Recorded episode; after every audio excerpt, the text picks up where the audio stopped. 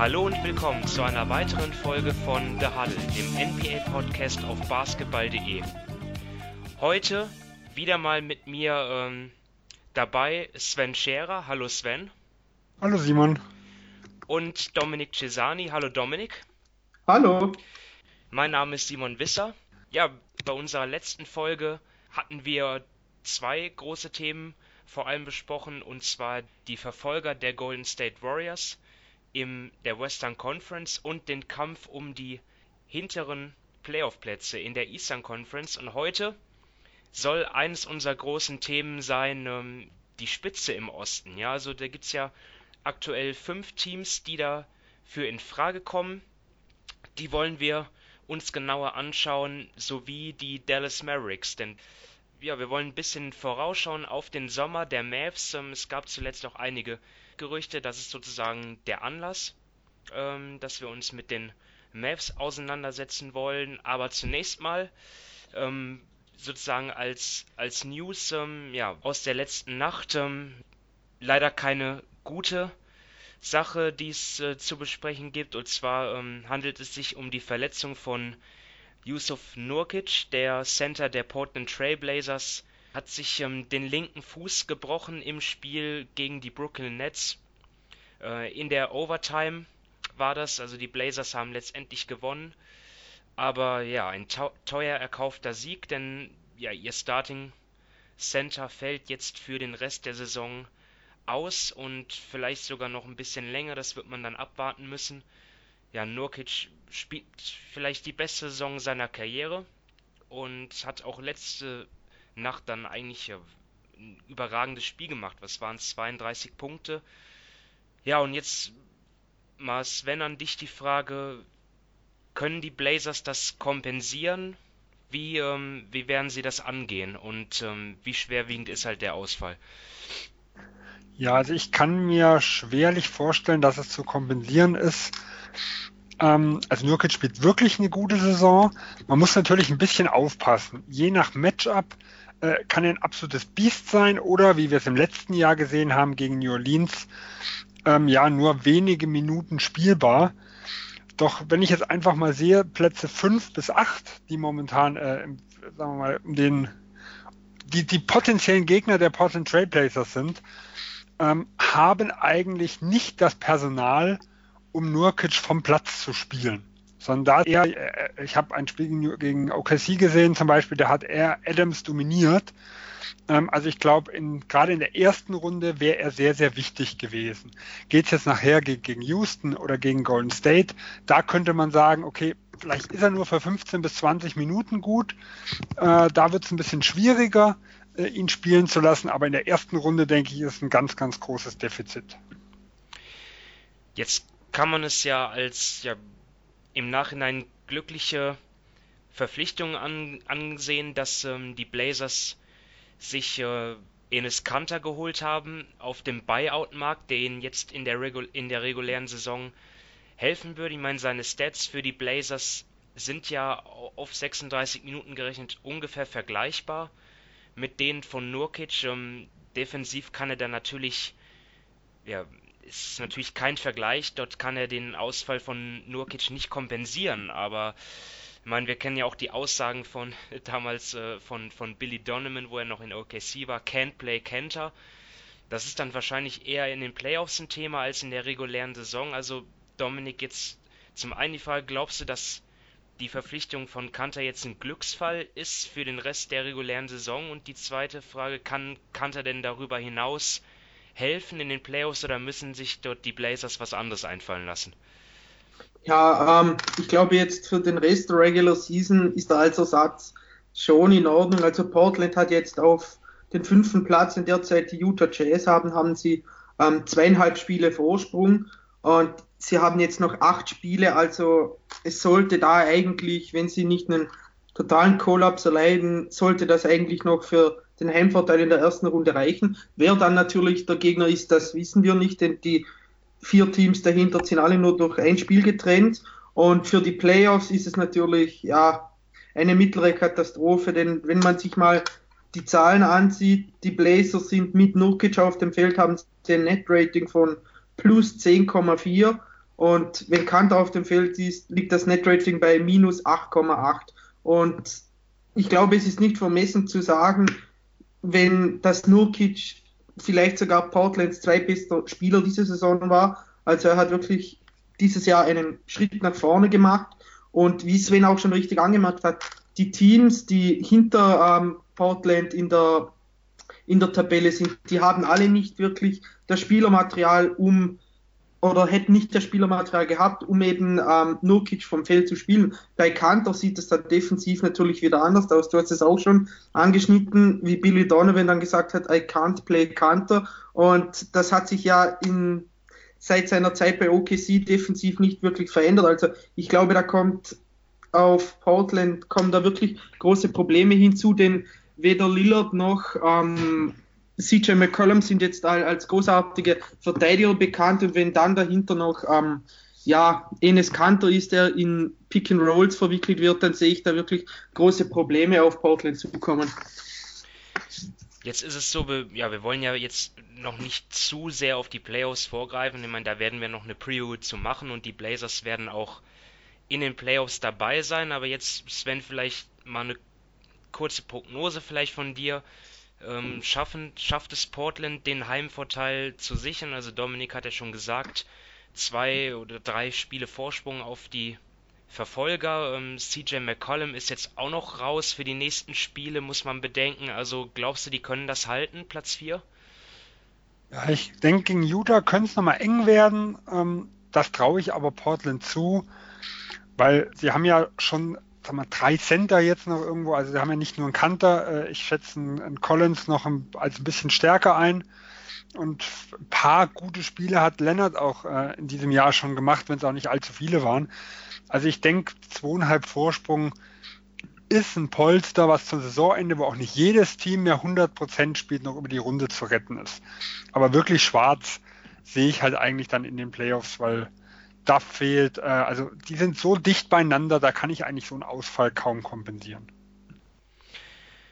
Gut, dann werden wir abwarten, was mit Portland passiert. Es ist auf jeden Fall natürlich ein niederschmetternder Verlust und auch schade für die Blazers natürlich, die jetzt sehr gut drauf sind eigentlich aktuell. Also seit, seit der All-Star-Pause das beste Offensivrating gehabt ähm, bislang und ich glaube, von den 15 Spielen haben sie auch äh, 12 gewonnen, kann das sein? Ne, von, von 16 Spielen 12 gewonnen.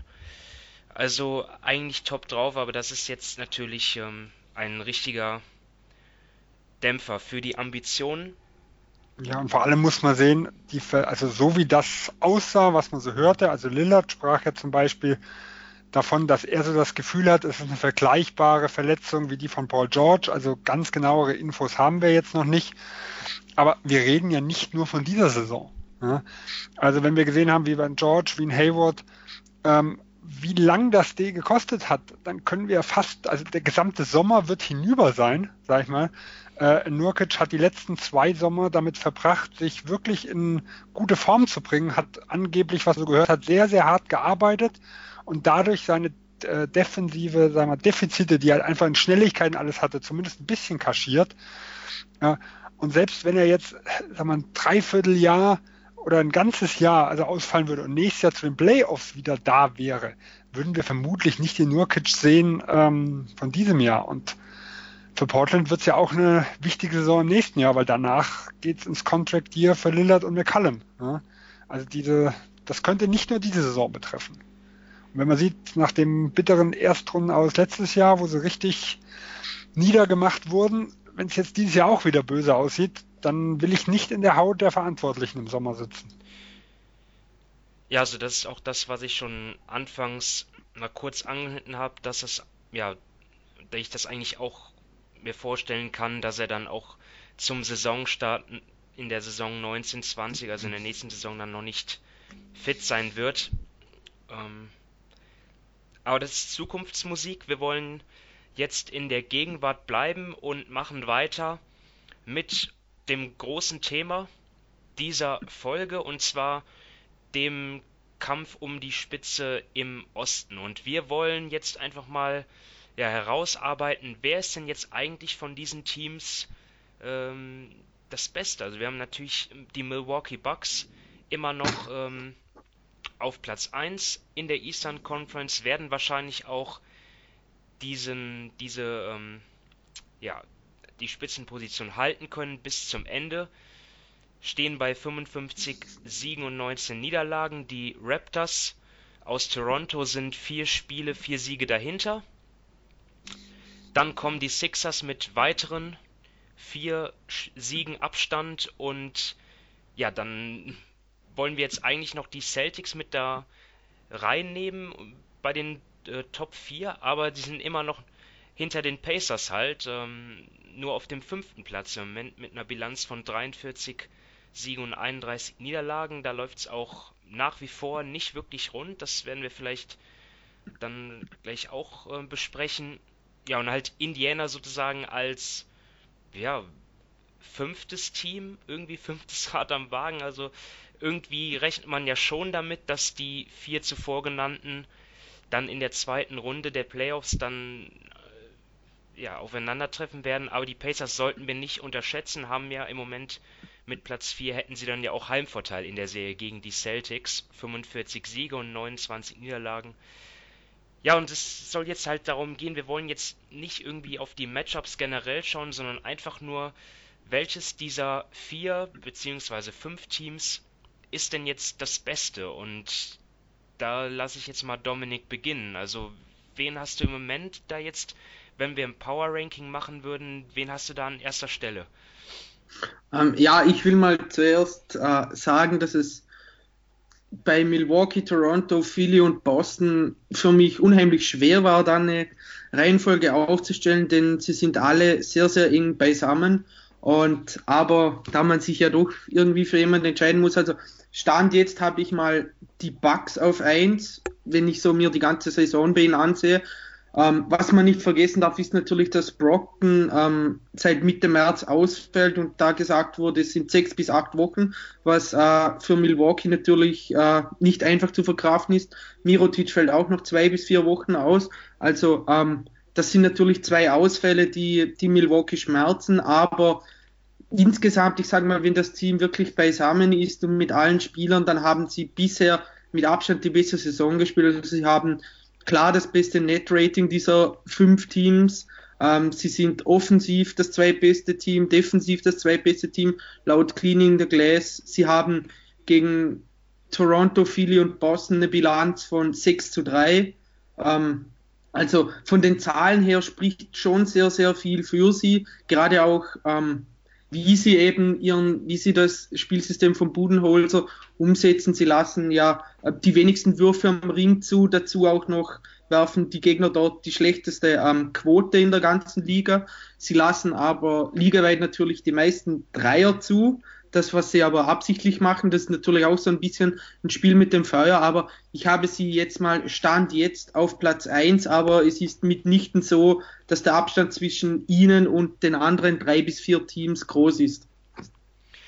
Also ich habe ein anderes Team bei mir ähm, jetzt an der Spitze und das wird euch vielleicht überraschen, aber ich habe die Sixers vorne, weil sie eigentlich, ich habe mir viele Stats angeschaut seit der All-Star-Pause und dort haben sie, also ihr Net-Rating ist nicht gerade berühmt, muss man sagen. Das ist gerade so positiv. Allerdings muss man auch bedenken, dass Joel Embiid zuletzt einige Spiele äh, ausgefallen ist.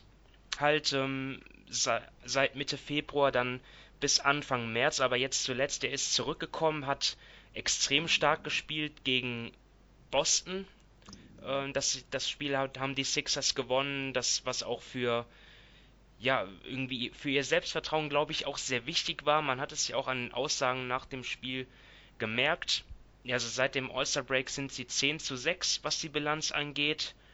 Und ja, also ich, ich glaube einfach, dass ihre, dass, dass die Line-Up, wenn, ich habe mir auch die Line-Ups angeschaut, jetzt zum Beispiel mit ihren, mit ihren fünf besten Leuten natürlich, also mit Ben Simmons und JJ Reddick, ähm, Tobias Harris, Joel Embiid und ähm, wen vergesse ich jetzt? Ah ja, Jimmy, Jimmy Butler. Butler. Jimmy Butler. Ähm, ja, das funktioniert auch sehr gut. Das ist in 150 Minuten hat diese Aufstellung ein Net-Rating von 15,7 und ja, das ist auch schon mal wichtig zu sehen, dass die fünf, wo, wo man ja sich schon gefragt hat, ja, wie ist denn da überhaupt der Fit? Mit Simmons, der nicht werfen kann, ähm, mit Butler, der auch gerne den Ball in der Hand hat. Ähm, ja, aber das ist scheint relativ gut zu funktionieren. Ähm, muss, und ja, Matchups, wie gesagt, äh, spielen da jetzt mal keine Rolle. Dort muss man sagen, hat Philly gegen die anderen Top-Teams aus dem Osten sehr schlecht abgeschnitten. Also gegen Boston, das war nur ähm, erst der zweite Sieg aus neun Spielen. Ähm, aber das soll ja hier keine Rolle spielen. Also für mich ist Philly von den vier Teams das Beste, weil die anderen auch ein bisschen schwächeln. Sven, äh, was sagt, was, wen hast du an der Eins? Ich habe ein drittes Team an der Eins. Also für mich sind es die Toronto Raptors. Ähm, für mich ist es so, in den Playoffs geht es viel darum, Adjustments zu machen. Also es ist was anderes wie die reguläre Saison, wo man seinen Stiefel runterspielt. Und das ist zum Beispiel, was meiner Meinung nach die Bucks da am besten gemacht haben. Man sieht es auch an den Lineups. Sie haben als einziges Team nur eine Lineup, die 100 Minuten gespielt hat und auch sehr, sehr wenige, die überhaupt über 50. Das heißt, die haben eine Lineup viel durchgespielt, dahinter so ein bisschen gewürfelt. Ähm, wir haben aber in den letzten Jahren sehr, sehr häufig gesehen, also so klassische Serien war zum Beispiel Oklahoma gegen San Antonio, sowohl 2012 wie auch 2016, wo das Team, was am Anfang das Stärkere war, umso mehr es gegen Ende der Serie geht, äh, eigentlich die Unterlegenen waren, weil in diesen Serien viel ausprobiert wird, viel umgestellt wird. Und hier ist meiner Meinung nach Toronto das am besten aufgestellte Team. Ähm, du hast ganz verschiedene Center-Typen, wie ein Ibaka und Gasol. Einer so ein bisschen Playmaker, der vielleicht auch ein bisschen der kräftigere ist, den du zum Beispiel gegen ein Beat stellen kannst äh, und trotzdem äh, nach außen gehen kann. Ein Ibaka, der eher Pick-and-Pop, Pick-and-Roll-Spieler äh, mit ist. Ähm, und du könntest theoretisch noch eine kleine Line-Up mit einem Siakam als Center stellen, die ganz, ganz stark teilweise aussah in der regulären Saison. Du hast viele Flügelspieler, also du kannst sagen, ich, ich tue äh, äh, ja, mit, mit vielen Flügeln quasi agieren. Sowohl ein Siakam kann auf dem Flügel, ein Leonard, ein Green, ein Powell, ein Anunobi. Und du hast theoretisch noch äh, die Möglichkeit, zwei Point Guards zu spielen, also ein Laurie und ein Van Fleet. Also du kannst eigentlich alles kontern. Und das ist für mich eines der wichtigsten Eigenschaften. Und auch ich habe alle Teams relativ dicht beieinander. Also gucke ich, ähm, welches Team kann sich auf jeden Gegner sehr, sehr gut einstellen und da ist für mich Toronto an Nummer eins. Ich habe aber auch natürlich einen klaren Negativpunkt äh, und das ist, ich bin mir nicht ganz sicher, das, was die in der regulären Saison abliefern. Ist das das, sagen wir mal, was ein bisschen Golden State oder auch letztes Jahr Cleveland gemacht hat? Die reguläre Saison ist egal. Wir konzentrieren uns nur auf die Playoffs. Wir schonen unsere Leute, wann immer wir können. Oder sind sie verletzungsanfällig? Muss man sie schon? Äh, sind sie schlecht eingespielt? Das ist für mich so ein bisschen das, was ich noch, was ich noch schwer beurteilen kann. Ähm, aber man hat schon immer das, so das Gefühl, sobald ein bisschen Wehwehchen ist, lasse ich die Leute mal raus.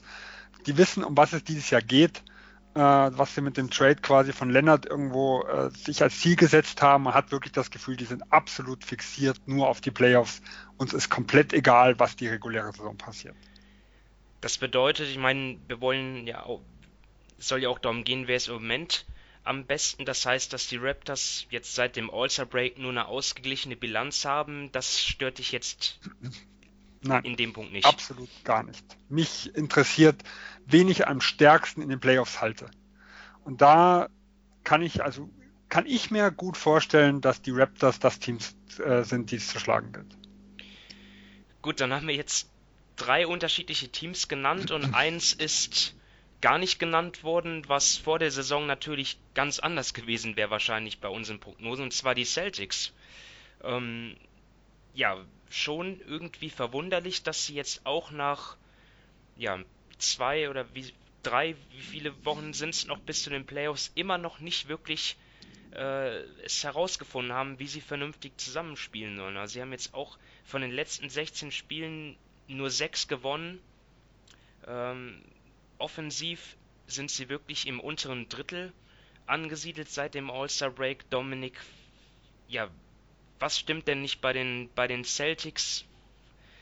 Ja, sind, sind die wirklich jetzt der Außenseiter? Gehen die als Außenseiter in die, in die Playoffs? Was, Also ich ähm, kann mir da keinen Reim drauf machen. Kannst du mir helfen? Ja, es ist nicht einfach. Also ich würde nicht sagen, dass sie als Außenseiter und die Playoffs gehen. Für das hat das Team einfach zu, generell zu viel Klasse, sowohl auf dem Platz als auch mit dem Coach. Sie haben ja, sie stehen ja zum Beispiel gegen Philadelphia auch wieder bei einer 3 zu 1 Bilanz. Also von dem her, was ich glaube einfach, also meiner Meinung nach fehlt bei Boston einfach total die Konstanz. Also eben, sie haben jetzt wieder vier Spiele in Folge verloren. Teilweise sind da auch wirklich Niederlagen dabei, wo man sich an den Kopf fassen muss, weil man es gar nicht glauben kann, dass sie solche Spiele verlieren. Dann hauen sie wieder Spiele raus, wo man sagt, das ist ganz klar das beste Team im Osten. Und aber eben Leute auch wie, wie Tatum hat, hat meiner Meinung nach nicht den nächsten Schritt gemacht, wie man vielleicht erhofft hat. Jalen Brown hat dann auch wieder sehr, sehr gute Wochen, aber dann auch wieder Spiele, in denen er gar nichts trifft. Also das gesamte Team ist einfach nicht über einen längeren Zeitraum her auf der gleichen Wellenlänge. Und da, das sehe ich schon so ein bisschen als Problem. Ähm, ich, ich glaube einfach, ähm, für die Playoffs sind sie natürlich von ihrem Spielstil her meiner Meinung nach gut gerüstet. Sie haben eine gute Defense. Sie haben für die letzten paar Minuten in jedem Spiel haben sie mit Carey einen unheimlich guten Spieler, der, der aus dem Nichts für sich kreieren kann. Das fehlt mir zum Beispiel dann teilweise auch bei Milwaukee. Ähm, mit Al Horford, wenn er in Form ist, haben sie ein, ein mieses Matchup für die anderen drei, drei Teams. Dazu sind sie auch ähm, unheimlich variabel, eben mit, sie können mit Marcus Smart spielen, sie können groß spielen, sie können klein spielen. Also ich sage mal, auf dem Papier her bringt Boston eigentlich alles mit, um den anderen drei das Leben schwer zu machen. Aber ja, ich glaube, diese Saison machen sie sich selbst zu oft das Leben schwer. Also eben auch innerhalb des Teams scheint es nicht zu 100% zu passen. Ihre Bilanz gegen die anderen äh, drei Teams ist jetzt bei 6 zu 5, also knapp positiv. Ich glaube schon, dass sie noch besser werden, dass sie in den Playoffs besser spielen werden. Sie sind für mich da nicht der Außenseiter, aber um schlussendlich in die Finals zu kommen, muss da schon noch eine gewaltige Leistungssteigerung her. Wo hast denn du sie, Dominik? Ich habe sie jetzt auf Platz 3. Ja, also ich habe Boston zum Beispiel auch auf 3. Im Endeffekt, was ich pro Boston sehe, ist alles, was ich gerade eben für Toronto gesagt habe, trifft eigentlich auch auf Boston zu. Die können auch jeden Spielstil kontern. Sie sind eigentlich prädestiniert für die Playoffs. Wir haben es im letzten Jahr gesehen, äh, Brad Stevens ist jemand, der quasi Mismatches findet, äh, sucht und quasi auch ausnutzt. Die, die Defense hat in der Saison gezeigt, dass sie absolutes Spitzenpotenzial hat, wenn sie es auch nicht immer zeigen. Der große Unterschied zu, zu Toronto ist halt die vielen Fragezeichen, die da wirklich äh, im Hintergrund sehen. Also wir haben ja die Teamchemie, ich finde, das ist in den letzten Wochen etwas besser geworden. Wir kriegen nicht mehr diese furchtbaren Aussagen hinter Niederlagen, also wie, wie ein Morris damals, also, also das, das ist absolut unnötig, was irgendwo kam. Da halten sie sich zumindest etwas zurück, aber natürlich ist da großes Fragezeichen. Äh, es ist eine In Inkonstanz da, das sehe ich jetzt, ah, das sehe ich jetzt noch nicht mal als so schlimm an, weil äh, wir haben auch sehr, sehr gute Phasen in der Saison von Boston irgendwo gesehen und bei vielen Teams können wir das über die Saison mitsehen. Aber halt auch die großen Fragezeichen in Hayward, wir haben Bombenspiele von ihm gesehen, wie äh, eins gegen Philadelphia, kann ich mich erinnern, oder gegen Golden State, wo sie jetzt gewonnen hatten. Dann hat, ist er immer mal wieder ausgefallen. Also man hat keine Ahnung, wie gut er in den Playoffs ist und ob man, wenn er nicht äh, seine Leistung zeigt, ob es nicht dann vielleicht ein großes Plus wäre, ihn dann kaum mehr einzusetzen oder wirklich nur noch mit der zweiten Fünf, weil in der Saison kann man ja noch experimentieren. Wir haben ja momentan sehr, sehr viele Spieler, ja, wo man einfach experimentieren muss. In Hayward muss man gucken, dass man ihn wieder fit bekommt und auch wieder mental fit bekommt zu den Playoffs. Du hast einen Rosier, der Ansprüche hat. Also es müssen viele Dinge jetzt befriedigt werden. In den Playoffs kann man auch sagen, okay, jetzt geht's um die Wurst. Wenn es jetzt einfach nicht funktioniert, müssen die aus den Rotationen raus. Also da kann sich schon einiges ändern. Aber wir haben auch einen, äh, einen Baines, der jetzt viel verletzt war und der relativ wichtig ist, gerade wenn es zum Beispiel gegen Philadelphia geht ein Horford, den sie jetzt wegen Knieschmerzen immer wieder Spiele ausfallen lassen. Also für mich halt der große Unterschied zum Beispiel zu, zu Toronto ist, die Fragezeichen sind deutlich größer. Ähm, und ich hätte halt wirklich Angst, wenn Boston einen schlechten Playoff-Start hinlegt, das mit der Teamchemie dann, wenn man dann mal ein bisschen Hintertreffen kommt, ist halt die Frage, wie reagiert das Team? Denn wenn es gut läuft und wenn es in den Playoffs von Anfang an, wenn, wenn die erste Runde halbwegs ähm, komplikationslos, sage ich mal, über die Runden geht, wie man das zumindest sich erhoffen kann gegen ein auf dem Papier deutlich schwächeres Team, wenn es Indiana sein sollte, äh, dann kann der Zug ins Laufen kommen, aber wehe, er kommt ins Stocken, dann will ich nicht wissen, was passiert. Ich habe jetzt Boston aktuell halt auf Platz 4, weil es da für mich noch zu viele Fragezeichen gibt. Ich meine, du hast Gordon Hayward angesprochen, der ähm, noch nicht konstant genug äh, agiert. Aber Jason Tatum ist für mich zumindest jetzt auch in den letzten zwei, drei Monaten auch irgendwie so ein Fragezeichen. Und da ist halt auch die Frage, ja, kann er da irgendwie dann den Schalter umlegen? Ähm, Kyrie Irving ist natürlich, ja, vor allen Dingen dann in der Crunch-Time auch ein Spieler, das ist ein absolutes Plus für Boston. Aber auch bei ihm ist ja auch so die Sache, ähm, ja, ja, was so abseits des Feldes passiert, das gefällt mir da auch zum Teil nicht, wie er so die Sachen handelt. Ja, ich habe Boston halt auf der 4 und Dominik, wen hast du auf der 2?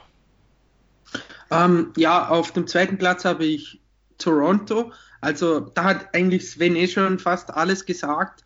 Sie haben so ein bisschen, sie sind so ein bisschen ähnlich wie Boston eben mit ihrer Variabilität innerhalb der Lineups. Ähm, sie haben ja jetzt auch, ich glaube, im letzten Spiel haben sie das Spiel mit Laurie, Van Fleet, Green, Kawhi und Siakam beendet, was ich ehrlich gesagt sehr, sehr interessant finde, denn offensiv hast du da das Shooting, defensiv hast du auch, ist es auch ganz in Ordnung, dafür haben sie ja eben Ibaka rausgenommen. Also ich finde die, die Überlegung hinter dieser äh, Closing Five sehr, sehr interessant. Ähm, meine, ich glaube einfach bei Boston, ah, bei Toronto, da hat Kyle Lowry mich in den letzten Jahren in den Playoffs einfach unheimlich enttäuscht. Ähm, da muss ich zuerst sehen, dass er mal besser spielt über Kawhi, da muss man, glaube ich, nicht viel sagen. Ich denke, ähm, der wird seine Leistung bringen.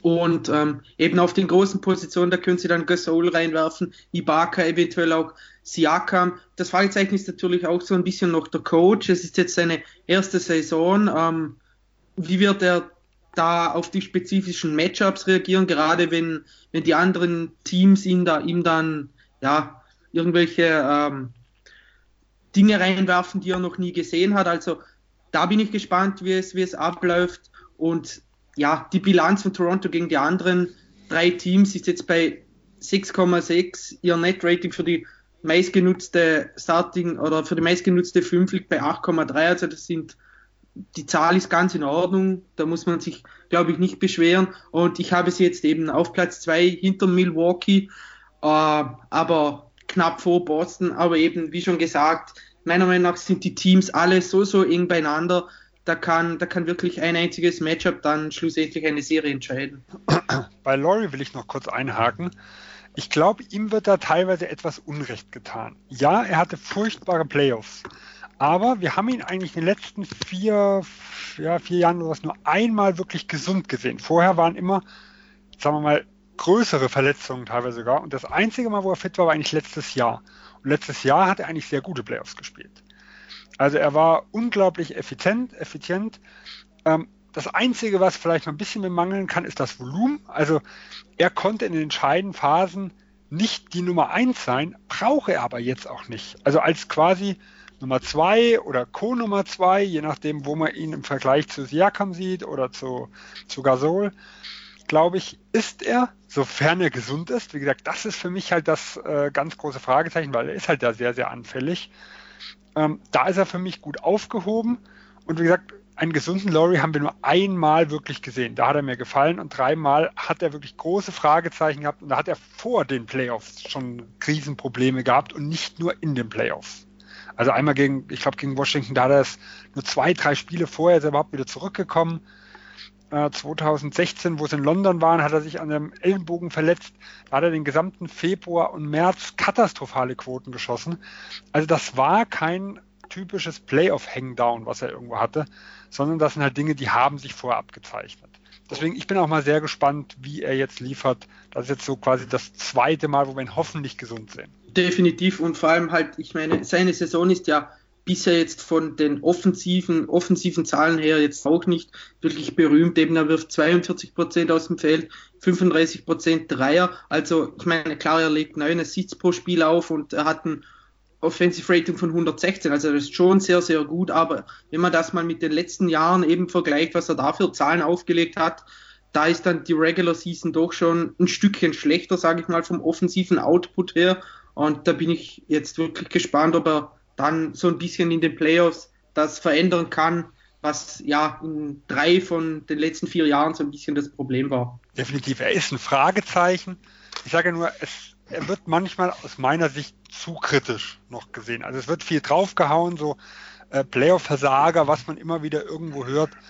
Äh, und da muss ich halt sagen, also wenn man da einfach mal den Hintergrund ein bisschen sieht, das einzige Mal, wo er fit war, hat er gut abgeliefert. Wie gesagt, er ist kein Führungsspieler, also er ist nicht die Nummer eins.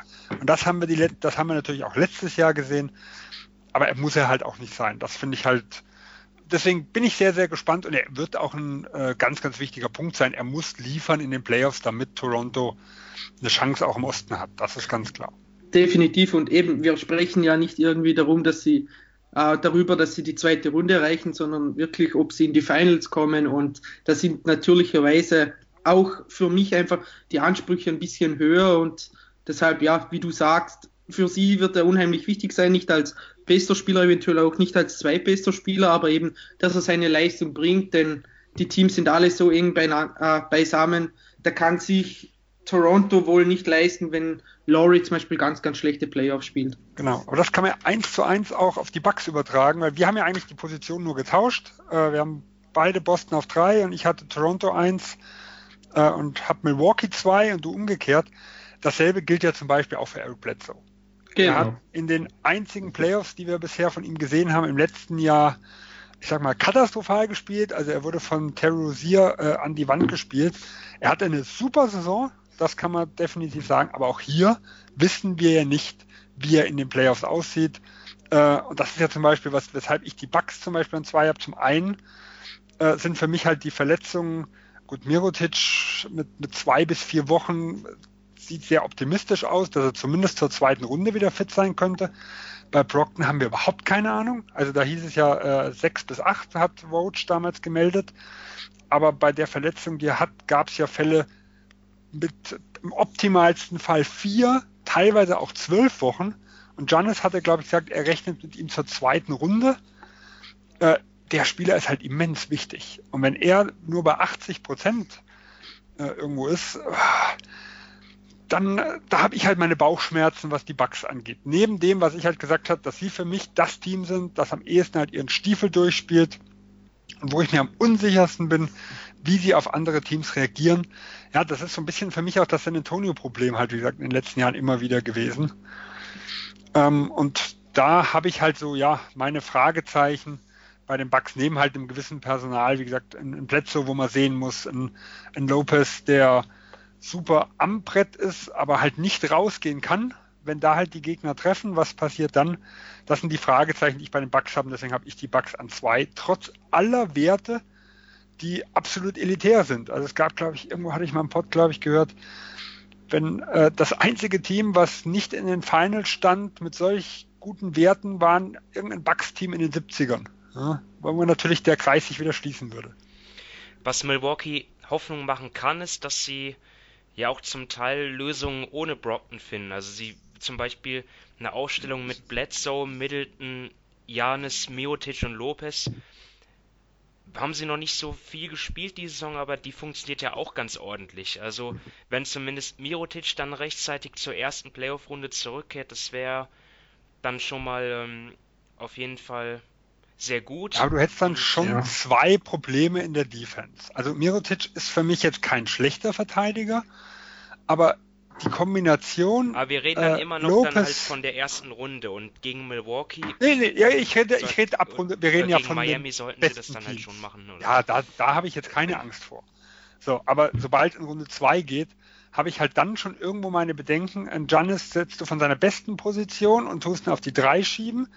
hast dann mit einem Lopez und Mirotic, äh, sag mal, zwei Dinge, die ich, wo ich ein bisschen Bauchschmerzen mit habe. Äh, und hast eigentlich drei Teams, die auf Augenhöhe sind dann. Also ich glaube für Milwaukee, die brauchen schon einen Brockton, sag mal, im 90% Aufwärtsbereich, um eine Chance zu haben, ja, äh, zwei der Teams zu schlagen. Ja, ein Team vielleicht noch, weil die anderen Teams können ja auch ihren Durchhänger haben, aber um zwei Teams in Runde zwei und in Conference Finals zu schlagen, da glaube ich, braucht es einen Brockton in sehr, sehr guter Form. Ja, das, das ist ja schon weit vorausgeschaut. Wir wollen ähm, uns das vielleicht für die Playoff-Preview dann aufsparen, wenn wir auch wissen, vielleicht wann er zurückkommt und ob er zurückkommt. Meine erste Runde dauert ja auch zwei Wochen. Das sind ja dann wieder zwei Wochen Zeit für Brockton zu regenerieren. Ähm, ich habe die Bucks jetzt in meinem Power Ranking hier auch auf Platz 2, weil sie einfach im Moment besser drauf sind als die Raptors. Aber ihr habt ja eigentlich schon beide auch gesagt, dass es sehr eng beieinander ist. Ähm, vielleicht dann Dominik, warum warum Philly an 4? Was äh, macht die Sixers schwächer als die anderen? Ja, eben, das ist jetzt wieder. Ähm, also, was mir einfach auffällt, ist, Philly hat enorm große Probleme, wenn sie das Pick and Roll verteidigen müssen. Und gerade wenn, wenn der Gegner einen Ballhändler hat, der auch mal aus dem Pull-Up den Dreier werfen kann, dann sehe ich da einfach für viele große Probleme zu, äh, zukommen. Denn die Bigs, also Embiid und Boban, die spielen eigentlich immer eine Drop Coverage. Und da haben, hatten sie jetzt auch gegen die Magic unheimliche Probleme. Da bekam dann auch Vukcevic sehr, sehr viele einfache und freie Würfe.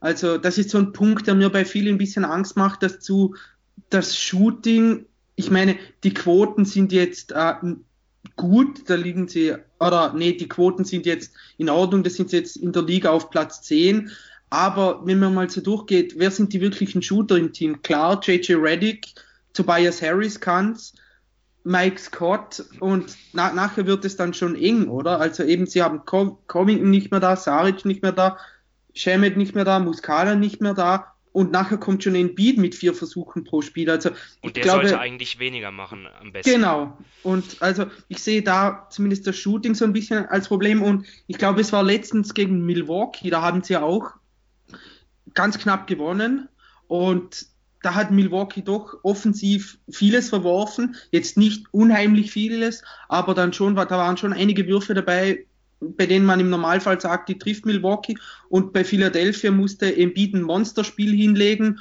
und da hat er auch teilweise Würfe getroffen, die er nicht ja, über sieben Spiele hinweg immer treffen wird. Also ich glaube, Philly hat von allen vier Teams das größte Potenzial, wenn es klappt. Du hast es eh schon angesprochen, ihr, ihr Net-Rating bei der besten oder bei der, bei, der, bei dieser, bei dieser 5 liegt bei 15,7. Das ist unglaublich gut.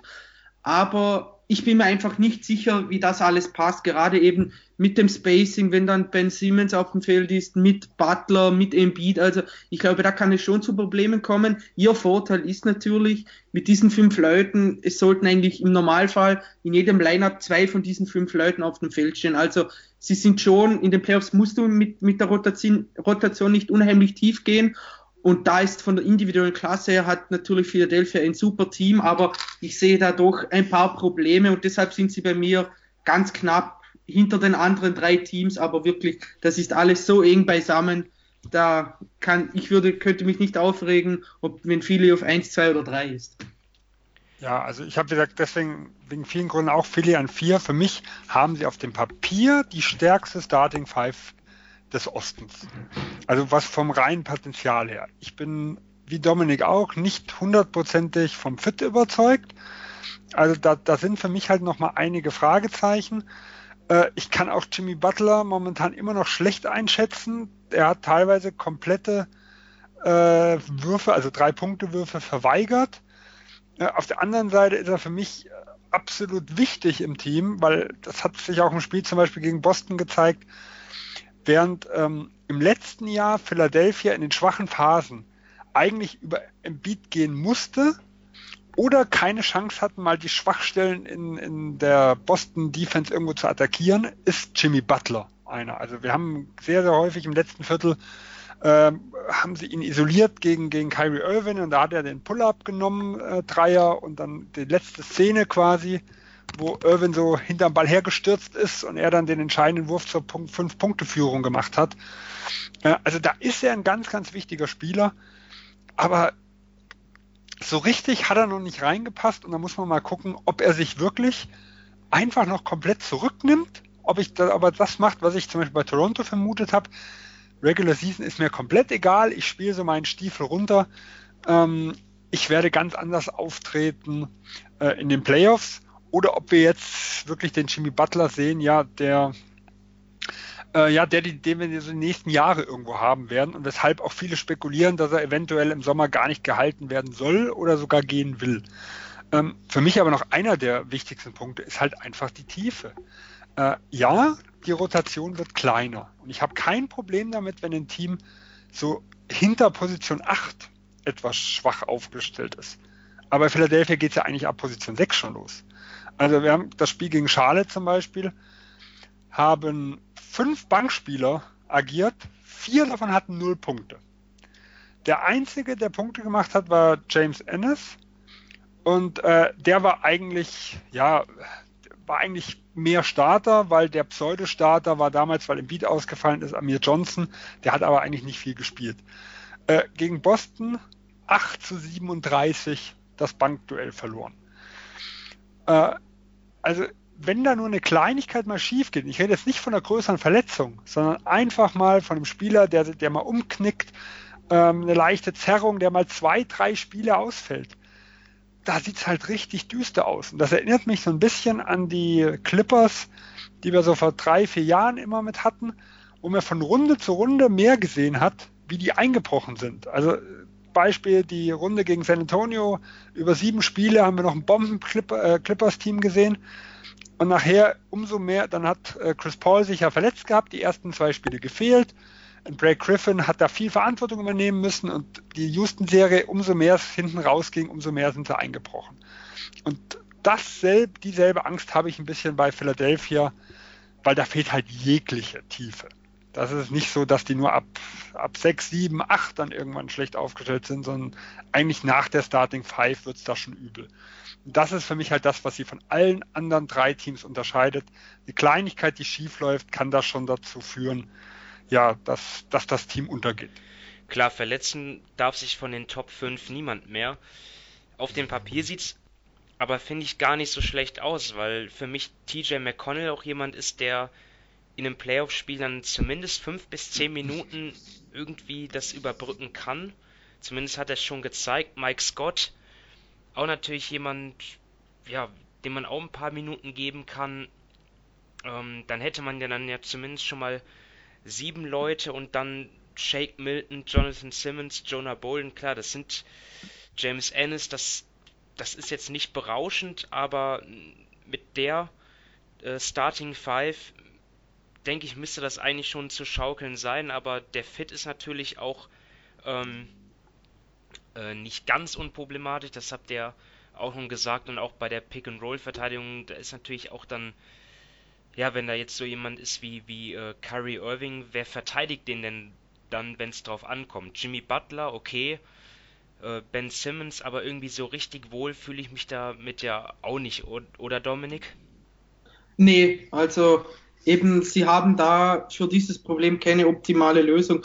Butler war ja defensiv früher auch wesentlich besser, als es jetzt der Fall ist. Vielleicht kann er sich da für die Playoffs nochmal auf ein besseres Level hieven, aber eben, Reddick kannst du es nicht bringen, Simmons ist auch nicht wirklich der beste Kandidat dafür, Harris natürlich auch nicht. Also gerade bei diesem Spielertyp, eben bei dem, bei dem Ballhändler, der aus dem Pick and Roll den Pull-Up-Dreier nehmen kann, zum Beispiel, da sehe ich dann schon ein Problem. Und auf was ich eben auch gespannt bin, du hast ja schon McConnell angesprochen, ähm, er und zum Beispiel Ben Simmons haben zusammen knapp 550 Minuten gespielt. Und ich kann mir, oder ich sage mal so, ich hoffe für Boss, äh, ich hoffe für viele, dass sie in den Playoffs niemals mit diesen zwei zusammen auf dem Feld stehen, denn da sehe ich einfach ein unheimliches Problem, gerade hinsichtlich des Spacing. Ben Simmons wirft er überhaupt nicht, das wissen wir. Äh, das wissen wir. McConnell auch nur 0,6 Dreier pro Spiel bei knapp 31 Prozent. Also sie haben so schon Spacing-Probleme und die darf Brett Brown nicht mit irgendwelchen Lineups noch verschlimmern und da bin ich mir einfach nicht zu 100% sicher, ob er da für jedes Spiel, für jede Situation das richtige Lineup finden wird, denn wie Sven schon angesprochen hat, die Starting Five ist super, keine Frage, aber dahinter ist nachher der Unterschied zu eben Boston und so weiter, ist der Unterschied schon relativ groß und da darf sich dann einfach Brett Brown keine Fehler erlauben, sonst wird das Philly bitter büßen. Ja, und wie Dominik eigentlich auch angesprochen hat, gerade JJ Reddick ist für mich jetzt der schwächste Verteidiger sagen wir, von allen 20 Starting Five Spielern dieser vier Teams. Und wir haben im letzten Jahr gesehen, dass zum Beispiel in der, in der Boston-Serie er immens rausgepickt wurde. Also sie haben quasi auf Switch gespielt, sodass dann nachher ein 1 gegen 1 Tatum Reddick zum Beispiel war oder auch mal Brown gegen Reddick. Also sie haben ihn wirklich rausgepickt. Und das kann ich mir halt vorstellen, dass auch Toronto, ja, Milwaukee ist ja eher ein bisschen konservativer mit, mit ihrem Stiefel, aber dass diese Teams auch diese Schwachstelle wieder attackieren werden. Also das ähnliche wie der, der Vorteil, wie Butler gegen Irvin hatte. Das Ganze finde ich gegen Reddick noch extremer. Also er ist, er war mal nicht so schlecht, wie er gemacht wurde, aber mittlerweile ist er schon ein Problem defensiv. Und das ist halt die Playoffs anders wie die reguläre Saison. In der regulären Saison wird sehr, sehr wenig diese Mismatches irgendwo gesucht. In Playoffs ist anders. Wie gesagt, Tatum Reddick kommt mir äh, ins, ins Ding. Und auch äh, quasi das, dasselbe hat ja auch Cleveland mit Boston gemacht, wo, wir ganz oft Rosier gegen LeBron, James, gegen LeBron James gesehen haben. Also da picken sich die Teams schon ihre Schwachstellen raus. Und da ist ja halt jemand, und man kann auch nicht sagen, Reddick nehme ich mal raus und ersetze ihn mal, weil wie gesagt, dahinter sieht es düster aus. Ja, so auch Shooting ihr, ihr sprecht die, ich, ich sehe die Kritikpunkte bei Philly, äh, ich sehe die auch. Auch das Shooting, auch da war für mich McConnell eigentlich noch ein Hoffnungsträger, weil da hat man ja auch in der letzten Saison gesehen, um, ähm, wie dort seine Fortschritte waren. Also dort, äh, er hat, er hat ja 16, 17 hat er nur 20% getroffen und dann in der letzten Saison aber 43,5%. Also er hat nicht viele genommen, es war auch weniger als einer pro Spiel. Und, ja, aber ähm, bei dem Volumen muss man sagen, da sind die Prozente für mich, äh, sind, da triffst du nicht wirklich drei, vier, fünf mehr und du hast fünf, sechs, sieben, acht Prozent Anstieg. Also da tue ich mich extrem schwer mit Prozenten irgendwo zu argumentieren. Wenn ich, wie gesagt, jetzt ein Volumen äh, 0,2 Treffer von 0,6 Versuchen äh, irgendwo mit sehe, wie gesagt, hast eine heiße Phase, die selbst sagen wir mal, eher schwache Shooter mal haben und dann bist du plötzlich auf Werten, die statt 30 Prozent 37 Prozent. Ja, und er wird natürlich dann auch nicht anders oder nicht anders verteidigt, egal ob er jetzt, keine Ahnung, 30 oder 40 Prozent wirft. Wenn er nur einen, ein, eineinhalb Versuche pro Spiel nimmt, das geben die Gegner ihm.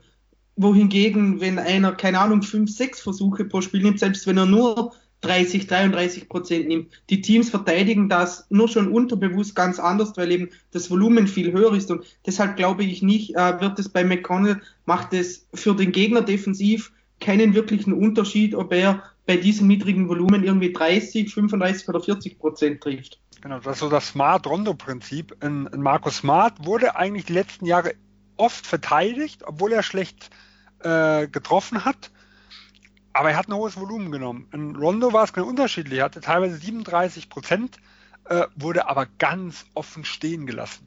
Und hat auch oft den Wurf verweigert. Und das ist ja auch das, was so ein Zeichen ist. Er nimmt den nur, wenn er sich ganz sicher fühlt. Und wie gesagt, äh, ich würde McConnell stehen lassen, wenn er nicht gerade mal zwei oder drei in Folge getroffen hat und mal eine gute Phase irgendwo hat. Also ich hätte da jetzt keine Bedenken äh, zugunsten, sagen wir, der Verteidigung eines Embiids, eines Harris, eines Butlers zu sagen, ach, McConnell, werfst du mal. Ja, ich habe wirklich gehofft, dass es dort aufwärts geht. Ich habe auch mit ihm kurz sprechen können. Im Januar letzten Jahres war das in London. Habe ihn darauf angesprochen, ja, und dann hat er gesagt, dass er schon mehr Vertrauen hat, auch in den Wurf jetzt und den auch weiterhin nehmen wird, aber das, da ist dann halt leider anscheinend reicht das Vertrauen dann doch nicht, um ihn häufiger zu nehmen. Und in diesem Saison, in dieser Saison gibt es ja auch wieder ja einen Rückschritt bei der Quote auch. Ähm, naja, ähm, ich glaube nicht, dass sich die Sixers darauf verlassen können, dass es bei ihm jetzt besser läuft dann. Also müssen sie andere Wege finden, um zu scoren und natürlich ja sehr viel auf ihre Top 5 dann vertrauen, die dann auch wahrscheinlich viele Minuten dann in den Playoffs abreißen wird. Wenn sich keiner verletzt, was wir natürlich hoffen, dass sich keiner verletzt. Ähm, habt ihr sonst noch was zu den Top 4? Ansonsten würde ich sagen, werfen wir noch die Pacers mit rein. Vielleicht irgendwie, wo, wo seht ihr die da? Vor einem der Teams, Dominik? Nee, also ich sehe sie, auch wenn sie jetzt die Regular Season, sagen wir mal, vor Boston abschließen, dann sehe ich sie trotzdem nur ein gutes Stück hinter den anderen vier Teams. Man muss einfach sagen, es ist, sie spielen eine tolle Saison, wirklich. Das ist in, in Indianapolis wird ganz, ganz tolle Arbeit geleistet, gerade auch nach dem Ausfall von Oladipo. Wenn er fit wäre, dann würde die Sache vielleicht anders aussehen, aber mir fehlt da einfach dann in den Playoffs so ein bisschen die individuelle Klasse. Also sie haben gegen die anderen vier Teams auch eine Bilanz von 4 zu 9. Ähm, ihre zwei meistgespielten Lineups, das eine hat ein Netrating von 11,6, das andere hat ein Netrating schon von minus 0,1. Also das sind, ja, mir fehlt da so etwa einfach, ja, jedes andere Team, die anderen vier Teams haben so alle die individuelle Fähigkeit, auch mal mit einem einzigen Spieler ein Spiel entscheiden zu können. Das fehlt mir so ein bisschen bei Indiana, was normalerweise eben die Aufgabe von Oladipo wäre. Also ich glaube, sie sind gegen jedes der anderen vier Teams Außenseiter, was aber ja überhaupt kein Problem darstellt, wenn man mal sieht, eben, dass ihr mit Abstand bester Spieler jetzt die ganze Saison ausfällt. Also da muss man schon sagen, es wird sehr, sehr gute Arbeit in Indianapolis geleistet. Ja, ich habe es ja auch eindeutig auf fünf. Für mich sind sie halt momentan so ein typisches reguläres Saisonteam, also ein bisschen zum Beispiel wie, wie Miami. Sie sind sehr breit aufgestellt, sie haben eine ganz klare Identität und deswegen brechen sie nicht ein. Also ich hätte auch gedacht, dass nach dem Ausfall von Oladipo es deutlich schlechter bei ihnen aussieht. Ähm, aber es fehlt halt für mich irgendwo, sag ich mal, ja, die, die Qualität, wenn es dann darum geht, in Gang hochzuschalten, ich glaube, sie spielen während der gesamten regulären Saison schon am Limit. Äh, und diejenigen, die eigentlich Oladipo ersetzen sollen, also sowohl in Wes Matthews wie auch in Tyreek Evans, haben mich jetzt nicht wirklich überzeugt. Und sie werden halt einfach nicht davon profitieren können, dass sie sagen, oh, wir kürzen jetzt die Rotation, wir lassen unsere besten Leute mehr spielen, weil die besten Leute halt nicht so viel besser sind wie die anderen, äh, die quasi ja dann rausgestrichen werden. Das ist halt bei den anderen vier Teams, was ein Qualitätsunterschied da ist, schon, schon deutlich größer. Ich glaube, sie werden unangenehm sein.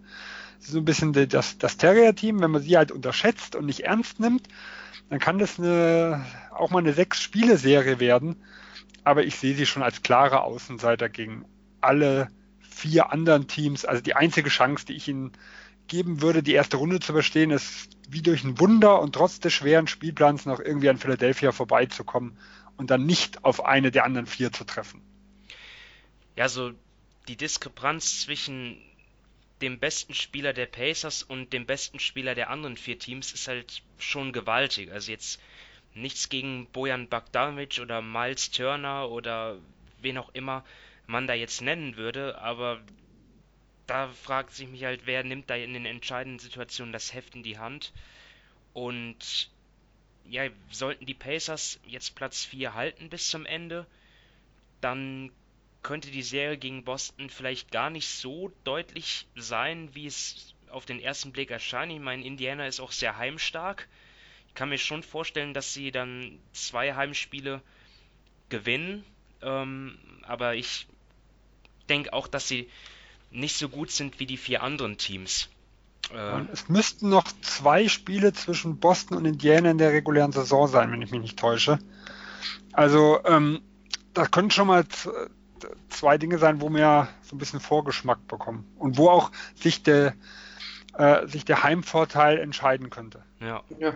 Und ich glaube auch eben auch bei einem Duell von Boston gegen Indiana hängt es viel mehr davon ab, wie Boston spielt und weniger wie Indiana spielt daneben. Offensiv sind sie ja nur auf Platz 17 in der Liga, also das ist wahrlich nicht gut. Und aber Sven hat es ja auch schon gesagt, eventuell wenn Boston dann ja die ersten zwei Spiele versaut und dann die Teamchemie wieder schlecht ist, dann könnte eventuell für Indiana was gehen. Aber wirklich im, im Normalfall, wenn beide ihre Leistung abrufen, dann sehe ich da eigentlich keine Chance und gegen die anderen drei Teams ja auch nicht.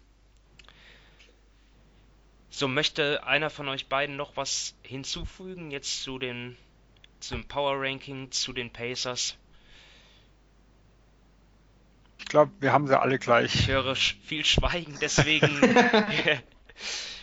lasst uns ähm, fortfahren mit den Dallas Mavericks. Und zwar ist es ja so, ja, bei den Mavs ist natürlich im Moment, gibt es im Moment so ein paar große Themen. Das eine ist natürlich Dirk Nowitzki, was natürlich viel diskutiert wird, wo viel drüber gesprochen wird. Dirk Nowitzki, ja, hört er auf, hört er nicht auf, ja, spielt auch im Moment den besten Basketball der Saison, kann man sagen, zuletzt gegen die Warriors 21 Punkte aufgelegt zum Beispiel. Ähm, dann ist natürlich Luka Doncic und Christoph Porzingis immer ein Thema in Dallas. Ja, Porzingis trainiert er jetzt auch wieder, ähm, nimmt am Mannschaftstraining teil, ähm, wird aber trotzdem nicht mehr zum Einsatz kommen in dieser Saison. Und dann natürlich auch ein Thema, was machen die Mavs im Sommer? Ja, sie haben Harrison Barnes abgegeben, vor allem um halt äh, Platz zu schaffen äh, unter dem Salary Cap für den Sommer. Jetzt ist aber natürlich immer die Frage in der Free Agency und Dallas, ja, sie können sich vielleicht um, den, um, um einige Stars bemühen, aber ob sie die dann bekommen, ist eine andere Geschichte. Und ja, es gibt so zwei ähm, ja, All-Star-Kaliber, wo man jetzt sagen kann, ja, die sind vielleicht am realistischsten. Kemba Walker und, und Nikola Vucevic sind da, tauchen da auf in Diskussionen. Ähm, Sven, mich würde jetzt mal interessieren, für beide Spieler oder kannst du auch erstmal nur auf einen eingehen, sollten die Maps ähm, sich um diese beiden Spieler bemühen? Also ich habe bei beiden große Bauchschmerzen. Ähm, äh, ich fange mal mit, mit Kemba erstmal an. Für mich ist Kemba ein großartiger Spieler. Also ich, ich liebe seinen Spielstil, er macht mir richtig Spaß. Aber wenn ich mir einfach jetzt mal den Kader der Mavs angucke, wir haben einen Doncic, der ins zweite Jahr geht. Auch da, wir müssen mal gucken, was, wie groß ist der Schritt von Jahr 1 in Jahr 2? Wie nah ist er jetzt schon äh, irgendwo dran an dem, was er so die nächsten ein, zwei Jahre liefern kann? Wie steil geht seine Kurve nach oben? Das wissen wir nicht. Wir sehen es ja gerade in diesem Jahr. Die hochgehypten Rookies des letzten Jahres sind eher die, also Simmons, Tatum und Mitchell, die über das Jahr auch mal ihre Hänger hatten und einer der schlechtesten im letzten Jahr in Fox ist der, der plötzlich groß aufspielt. Ich bin sehr positiv gestimmt, was Doncic angeht, aber äh, jetzt nach dem ersten Jahr seine Karriere vorhersagen zu können, das halte ich immer für utopisch. Und dann haben wir den zweiten Star mit Christoph Porzingis, der anderthalb Jahre nicht gespielt hat. Ähm, wir wissen jetzt nicht, wie fit ist er jetzt wirklich? Wie weit kann er schon arbeiten, dass er vielleicht zu Saisonbeginn wieder nahe an seiner Bestform mit dran ist? Aber viele dieser Verletzungen äh, war es so, dass, dass die Spieler ein halbes bis ein ganzes Jahr gebraucht haben, um wieder da zu sein, wenn sie jemals hinkommen, wo sie vorher waren. Also wir reden da auch von einem riesengroßen Fragezeichen. Und Kemba Walker ist für mich der klassische Spieler. Ähm, das ist sein drittes, sein dritter Vertrag, quasi Rookie-Vertrag, erster großer Vertrag und jetzt kommt der zweite große Vertrag. Und da, das ist in den meisten Fällen so, die erste Hälfte ist noch okay und die zweite Hälfte ist eher, hm, naja. Und äh, von der reinen Körperstatur und von seinem gesamten Spielstil, äh, glaube ich, sein Wurf und sowas lässt sich übertragen, aber wie gesagt, rein körperlich ist er dazu prädestiniert, eigentlich da abzufallen. Dallas ist aber für mich das Team, wo ich sage, ich würde bei dem Vertrag eher Wert drauf legen auf die zweite Hälfte des Vertrages. Also, dass sich das junge Team noch ein, zwei Jahre, dass, dass es schon besser wird, aber das quasi, ja, das, das quasi das vierte, fünfte Jahr von Doncic, da sieht man die richtig guten Spieler. Ab dem dritten Jahr, so drittes, viertes Jahr, da können die schon in die Spitze irgendwo mitgehen. Die wenigsten sind in der Lage, das im zweiten Jahr zu können. Also für mich wäre die Priorität hinten raus. Und da ist Kemba für mich einfach der falsche Mann. Weil wenn ich einen Point Guard haben will, also Offball sehe ich in, äh, in der Offensive nicht als das große Problem, aber defensiv. Ich will einen Point Guard haben, den ich, wenn er ein bisschen Geschwindigkeit nachlässt, den ich auch auf andere Positionen setzen kann. Also klassisches Beispiel Jason Kidd. Äh, wo der älter wurde, durch seine, durch seine Größe, durch seine Kraft, konnte ich ihn problemlos auf Zweier und sogar mal Dreier verteidigen lassen. Ihn konnte ich also auf langsamere Spieler äh, hoch oder runter, wie man es sagen will, äh, rotieren. Das kann ich beim Walker nicht. Der muss immer gegen Einser verteidigen. Äh, und wenn der ein bisschen nachlässt, habe ich da echt meine Bedenken. Okay, dann lass uns mal bei Kemba bleiben. Und ich sehe das auch ähnlich. Ich habe dann noch andere Bedenken. Also für mich ist, spielt halt auch der Fit mit rein, wenn man ein, die, wenn die Mavs, die haben halt einen balldominanten äh, Forward Luka Doncic, der jetzt nicht der absolute Superathlet ist, ähm, was ich jetzt nicht offensiv als Problem sehe, sondern eher defensiv. Deswegen wäre für mich eigentlich der ideale Point Guard für die Mavs jemand, der ähm, ja absolut super verteidigt. Also es muss jetzt gar nicht elitär sein, aber auf jeden Fall ähm, gut bis sehr gut. Und halt auch jemand, der, der gut ähm, abseits des Balls agieren sein, agieren kann, der dort effizient sein kann. Und dort habe ich jetzt bei Kemba nicht mal so die Bedenken. Man sieht es ja auch diese Saison in, in Charlotte ähm, mit, mit Tony Parker, wenn, wenn beide auf dem Feld stehen, dann kann auch Kemba dann halt äh, offscreen äh, sich, sich freilaufen und dann halt auch ja, Oder 2016 mit Lynn haben wir es ja auch schon gesehen. Ja. Also das hat er schon zweimal gezeigt. Ja, also an, andererseits hat, hat Kemba natürlich schon mit dem Ball in der Hand in Pick and Rolls hat er natürlich trotzdem, das ist natürlich schon irgendwie seine Stärke auch. Und defensiv, er ist halt sehr klein und deswegen, ja, ich sehe das zwiegespalten.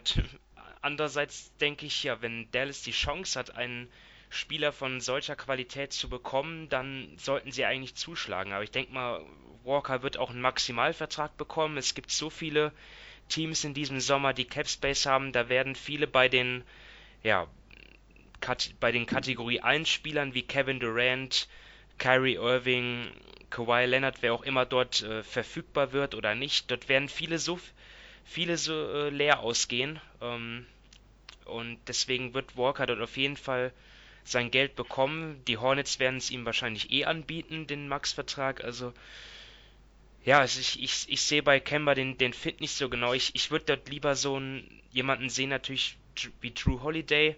Das wäre für mich der ideale Point Guard für die Maps. Ähm, Dominik, was sagst du zu Walker? Sollten die Maps dort ernst machen, wenn sie eine Chance haben? Und ja, eben. Schon... Meine Frage ist ja schon mal, ob sie überhaupt eine Chance haben, denn ich sehe jetzt auch nicht wirklich viele Gründe, warum sich Kemba Walker in seinen letzten guten Jahren Dallas anschließen soll. Also ich sehe da doch schon auch Fragezeichen. Es ist ja nicht so, dass er gar keine ähm, oder dass gar keine Teams Interesse an ihm haben werden.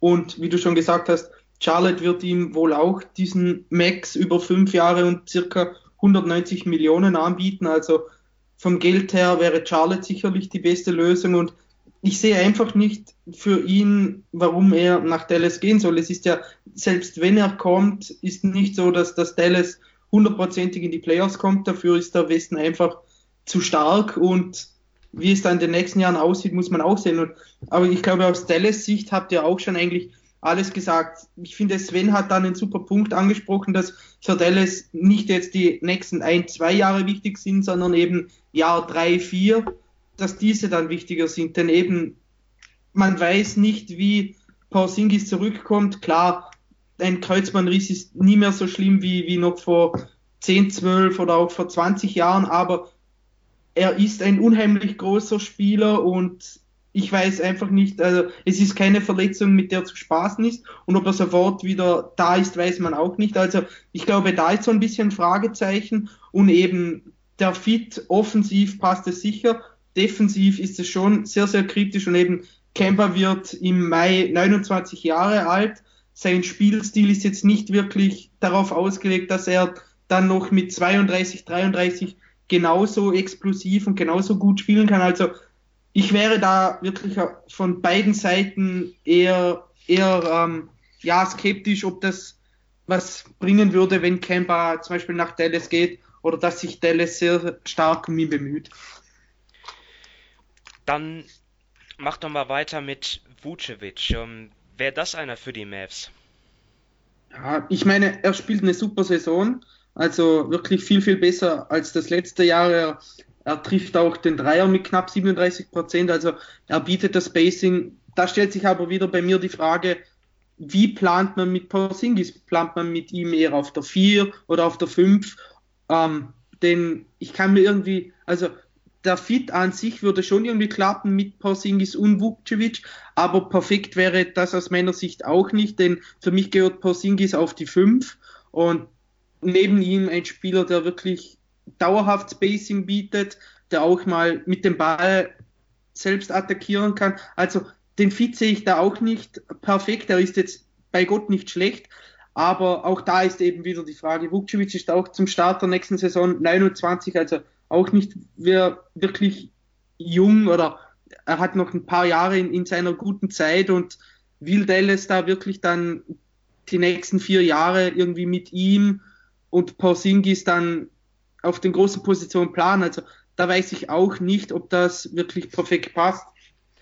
Also um die Positionsfrage mal äh, anzusprechen, ähm, also für mich ist Porzingis ein Center. Also ich, ich finde auch, dass er bei den Knicks deutlich mehr auf der 5 hätte spielen sollen. Gut, die hatten dort einfach das Dilemma, dass sie noch ein paar ähm, überbezahlte Center auch noch im Kader hatten, die auch noch irgendwie ein bisschen Spielzeit kriegen mussten. Aber ansonsten äh, hätte Porzingis da schon mehr auf der 5 spielen müssen, auch allein wegen, wegen seiner Größe.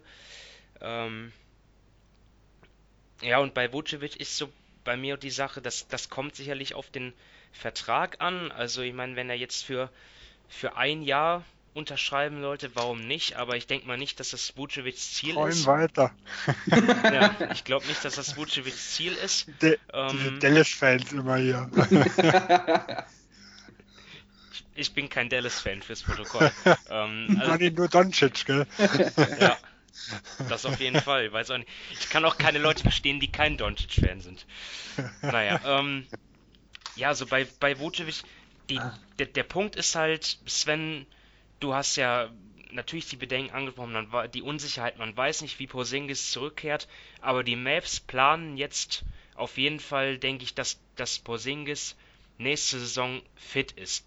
Sie haben ja auch extrem viel in dem Trade für ihn abgegeben, also bauen sie auch darauf, dass er zurückkommt und dass, dass sie dann auch noch Vucevic im Kader haben, der natürlich auch ähm, Ambitionen hat, was Spielzeit, was Spielanteile angeht das wäre für mich auch nicht der richtige Fit. Wenn halt Porzingis auf der 5 spielt, das ist so wie ich das eigentlich äh, für richtig halten würde, ähm, ja, auch für mich ein schwieriger Fit.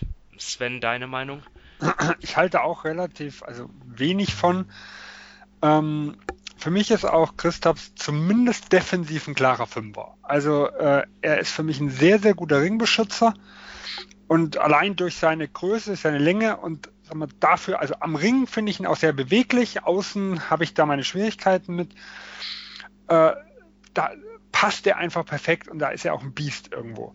So, du kannst aber jetzt einen Vucevic nicht draußen, sagen wir mal, die immer kleiner werden, in Vierer verteidigen lassen. Das funktioniert einfach nicht. Äh, und eine zweite Bedenke, die ich habe, ein Vucevic spielt jetzt sein Karrierejahr. Und er ist jetzt quasi mit in, in Orlando in einer Situation, wo die ganze Offense aus Mangel an Alternativen, was so die Point Guard Situation angeht, um ihn aufgezogen wird. Äh, und auch in, der, in einer defensiven Situation, wo der Coach es schon damals in Charlotte gezeigt hat, dass er um L. Jefferson, eine, einem weniger begabten Offensiv, äh, Defensivspieler, eine sehr gute Defensive aufgebaut hat. Also da passt gerade alles zusammen. Wir haben ihn noch nie an beiden Enden des Feldes so gut gesehen. Äh, das würde in Dallas wieder ein bisschen anders aussehen, weil dort ist er nicht mehr der Mittelpunkt. Da ist es nicht der Coach, der, sag ich mal, um so einen Spielertyp aufbaut. Sie haben eher, man hat damit ja mit Noel mit der Verpflichtung gesehen, die haben lieber klassischen äh, Ringbeschützer, sag mal, in der Mitte ähm, und nicht einen etwas fußlahmeren mit gutem Positionsspiel. Äh, und da passt für mich vieles alles nicht. Und dann gucke ich einfach mir noch an, wie der Center-Markt momentan aussieht, wie viel, wie viel da im nächsten Jahr Free Agent sein werden und wie viel Schnäppchen, sag ich mal, fürs Minimum, für die Room Exception oder sowas geben wird, wo man einfach sagen kann, ja, es ist ein, er ist klar schlechter, aber sind die so viel schlechter, dass man nicht das Geld für andere Spieler ausgeben kann? Und ja, da tue ich mich auch sehr, sehr schwer, was der Verpflichtung von Wutsch anging in Dallas. Dann lasst uns mal auf den Kader schauen, wie er dann nächste Saison aussehen könnte. Also wer auf jeden Fall dabei ist. Da haben wir natürlich Luka Doncic, Christoph Porzingis, Jalen Brunson, äh, Tim Hardaway Jr., Courtney Lee, Justin Jackson, Dwight Powell. Die stehen auf jeden Fall unter Vertrag. Dann kommen noch hinzu Dorian Finney-Smith und Maxi Kleber, die beide Restricted Free Agent werden. Und ich gehe jetzt einfach mal davon aus, dass da jetzt keine Monsterangebote von anderen Teams kommen. Ich gehe einfach mal davon aus, dass, dass die Mavs beide halten. Gut, ein, eine kurze Einschränkung noch. Wenn sie einen Maximalvertrag haben wollen, also immer mal vorausgesetzt, sie kriegen keinen Pick, weil dann würde ja nochmal äh, mehr Gehalt im, im Mavs äh, Salary stehen. Aber haben sie, wenn sie die Cap Holds von, von Porzingis, von Phineas Smith und von Kleber halten, haben sie ungefähr, je nachdem, wo genau der Cap Space dann jetzt landen wird, 30,5 Millionen. Das würde auch für keinen Maximalvertrag für Kemba, Vucevic, Middleton oder wer auch immer da auf der Liste stehen, reichen. Also sollte es wirklich einen dieser etwas prominenteren Spiele geben, wo sie alles hinlegen müssten, dann müsste da was passieren. Also da müsste entweder ein Jackson zum Beispiel getradet werden oder sie müssten eventuell sogar ein Finney Smith oder ein Kleber ähm, oder sogar beide äh, deren, deren Rechte abgeben, um überhaupt einen Maximalvertrag bieten zu können. Also nur das nochmal im Hintergrund. Es könnte ja sein, sie werden irgendwo gezwungen aus der Situation dazu, die beiden ziehen zu lassen. Oder sie traden halt Courtney Lee oder Tim Hardaway, aber das wird schwer. Oder, oder sie stretchen. Also natürlich gibt halt es andere Möglichkeiten. Sein, ohne, ohne Picks, weitere Picks abzugeben. Ja, also, also aus Dallas Sicht würde ich auch eher nicht versuchen, jetzt irgendwie auf Teufel komm raus, da wieder irgendwelche Leute wegzutraden, denn eben von den Picks her sieht es ja in den nächsten Jahren jetzt nicht wirklich super aus. Also die Munition für, für etwaige Trades ist jetzt nicht so groß wie bei anderen Teams. Ja. Das wäre jetzt eher so eine Variante, okay, ich sag mal, ich tue die 12 Millionen von dem Lee wegtraden und gucke, dass ich einen anderen Spieler für 8 zum Beispiel aufnehme und dann habe ich mir den, diese, diese Differenz geschaffen und vielleicht ist der von 8 hat noch einen schlechteren Vertrag wie jetzt ein Courtney Lee zum Beispiel. Aber trotzdem habe ich mir dann erstmal diesen Platz für den Maximalvertrag geschaffen. Also solche Möglichkeiten würde es zum Beispiel geben. Ja, also diese Aber das muss man halt im Hinterkopf behalten. Ja. Man weiß nicht, gerade wenn sie auch theoretisch noch in die Top 4 reinrutschen sollten, könnte dieser, diesen Cap Space, den sie schaffen müssen, um Maximalvertrag bieten zu können, ja sogar noch ein Tick größer sein. Und dann könnte es wirklich sein, dass die Spieler, die auf dem Papier absolut Sinn machen zu halten, ja, eventuell, wenn man keinen Trade einfädeln kann, sogar gehen müssten. Ja. Ja, ist auf jeden Fall wichtig zu beachten. Also, ohne, das wird nicht einfach für die Mavs überhaupt einen Maximal-Slot äh, dort frei zu machen. Christoph Porzingis wird auch Restricted Free Agent, habe ich jetzt schon komplett unter den Tisch fallen lassen. Ist natürlich, ja, aber Gut, mit dem müssen sie natürlich langfristig verlängern, sonst war der Trade ja ein Desaster. Ähm, aber eben, der ist ja für den Salary Cap oder für den Cap Space nicht wirklich ein Problem, denn der steht ja mit seinen 17 Millionen drin und wenn er verlängert wird, das kann man, kann man ja auch später machen, damit sein Cap Hold weiterhin drin bleibt, um genau. da die Differenz nicht zu gefährden.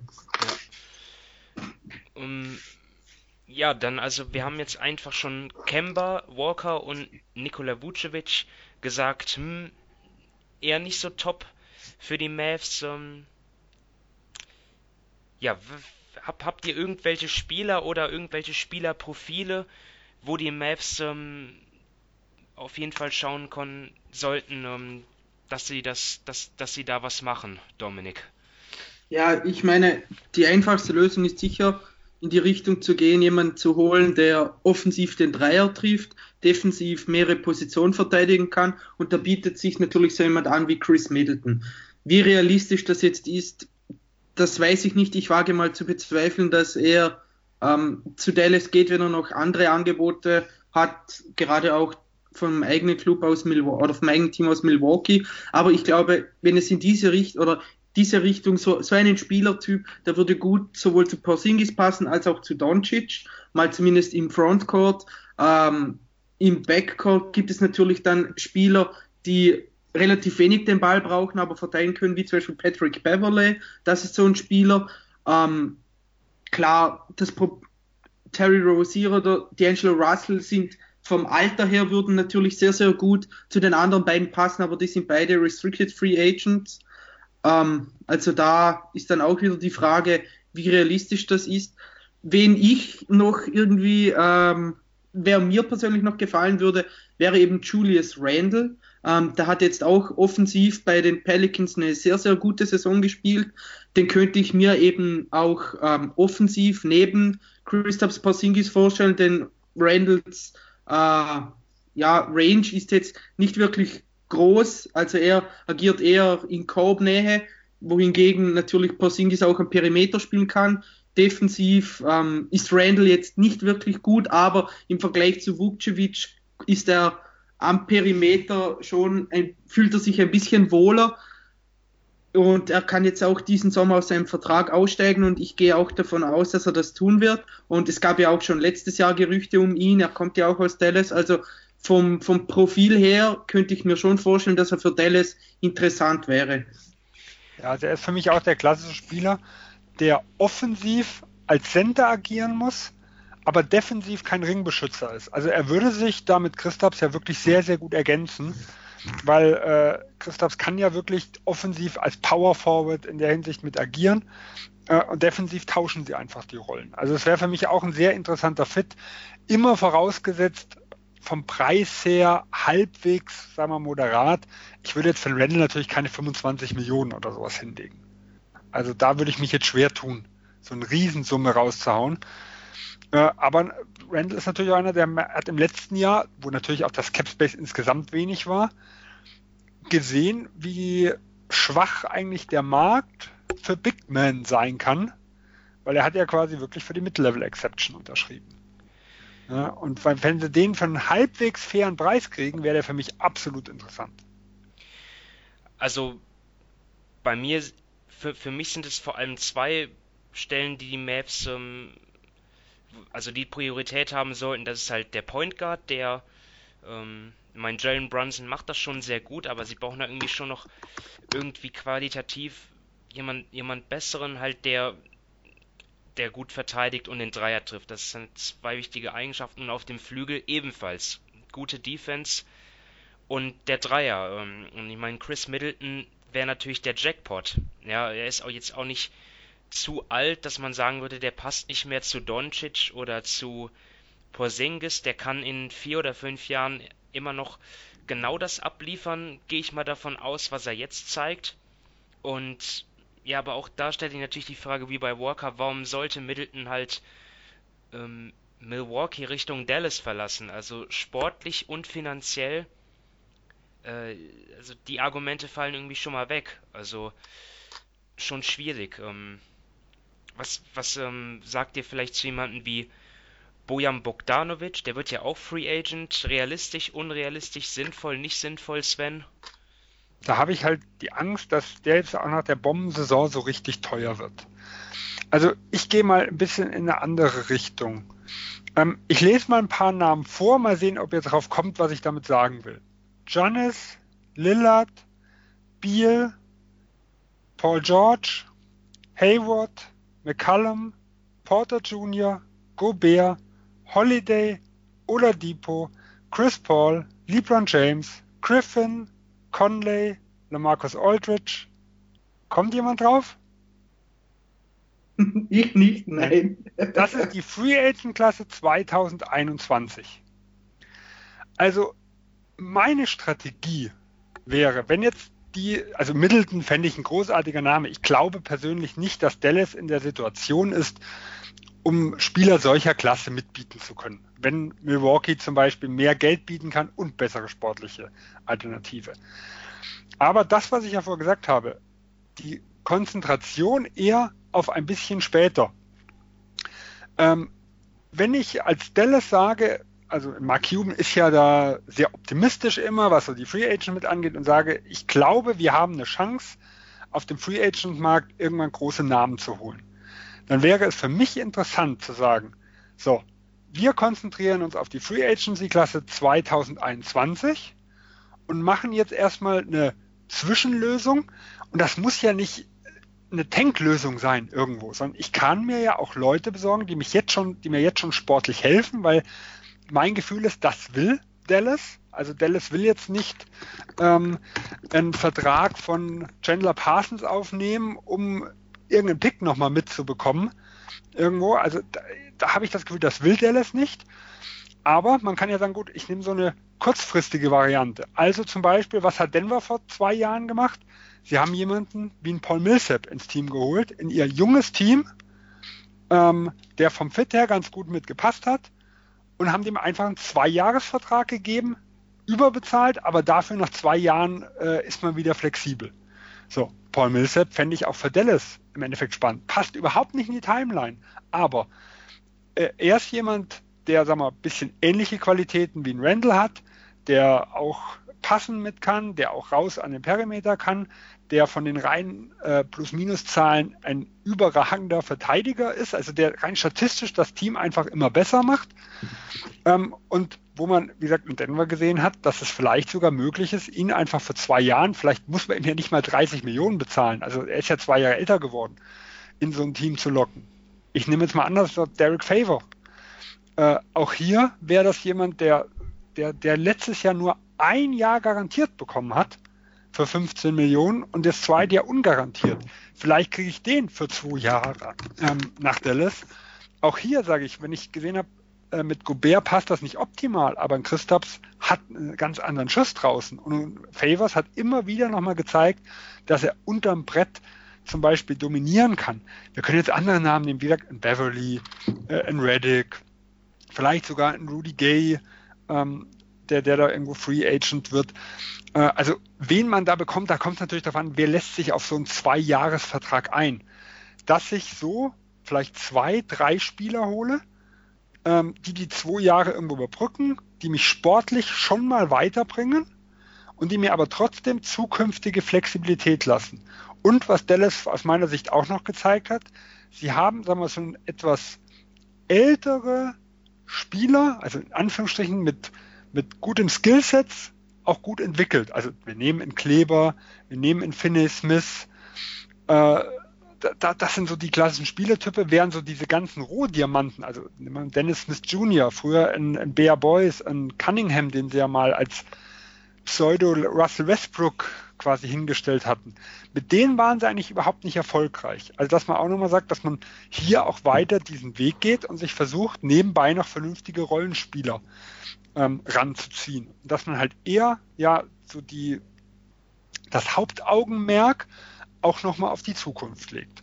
Und da wäre auch nicht nur die Free Agency interessant. Also ich könnte mir zum Beispiel auch vorstellen, dass man da über den Trademark gehen könnte und dass man äh, einfach mal sagen könnte, ich hole mir Spieler, die nicht komplett unbrauchbar sind, die mich, die mir schon weiterhelfen, plus vielleicht noch ein Asset, was ich nochmal irgendwo brauche.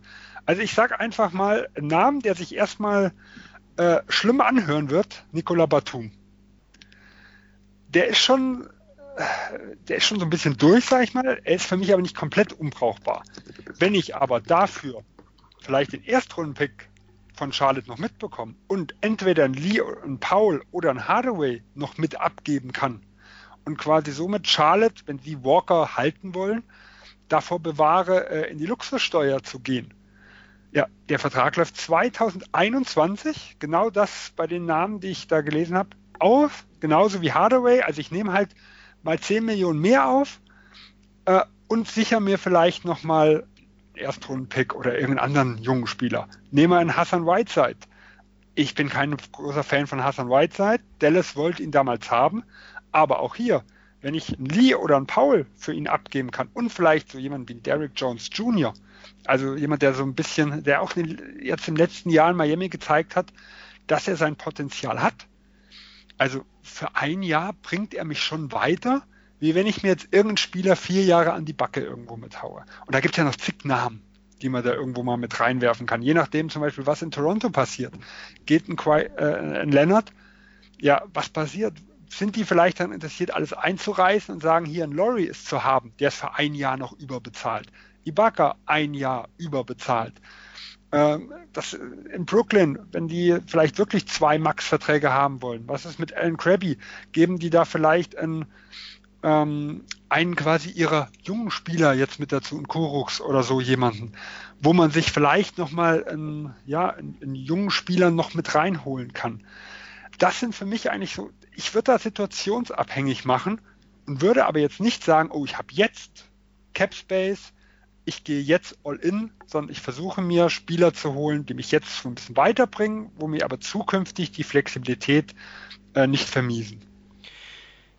Ja, es wird interessant sein zu sehen, welche Strategie die Mavs verfolgen. Ich denke mal so, wirklich einen Riesenfehler können sie gar nicht jetzt machen im Sommer, es sei denn, sie bezahlen irgendwelche Mittelklasse-Spieler dramatisch über und geben ihnen drei, vier Jahresverträge, aber das werden die nicht machen. Ich denke, Donny Nelson und Mark Cuban, die, die sind ja nicht dumm, die werden auch einen Plan haben. Ähm, was natürlich noch ein interessanter Punkt ist, irgendwie so als Wildcard, ist natürlich dann der, der Draft-Pick. Die Mavs sind ja im Moment, haben im Moment die, die sechs schlechteste Bilanz. Meine Prognose ist, dass es dabei bleibt und damit hätten sie eine etwa 40-prozentige Chance halt in den Top 4 zu landen. Und wenn sie da dann vielleicht dann noch einen, einen sehr talentierten Spieler ziehen oder vielleicht den, den Pick dann anderweitig nutzen, vielleicht dann für, für einen Trade oder so, das, das wäre dann noch eine, eine möglich eine weitere Alternative, um das Team dann halt kurzfristig mit noch mehr Talent dann halt ähm, ja, zu verstärken. Aber das entscheidet sich ja erst im Mai. Also ähm, ja, ich glaube, wenn sie den, den Draft-Pick behalten, sind natürlich ganz andere Optionen nach da.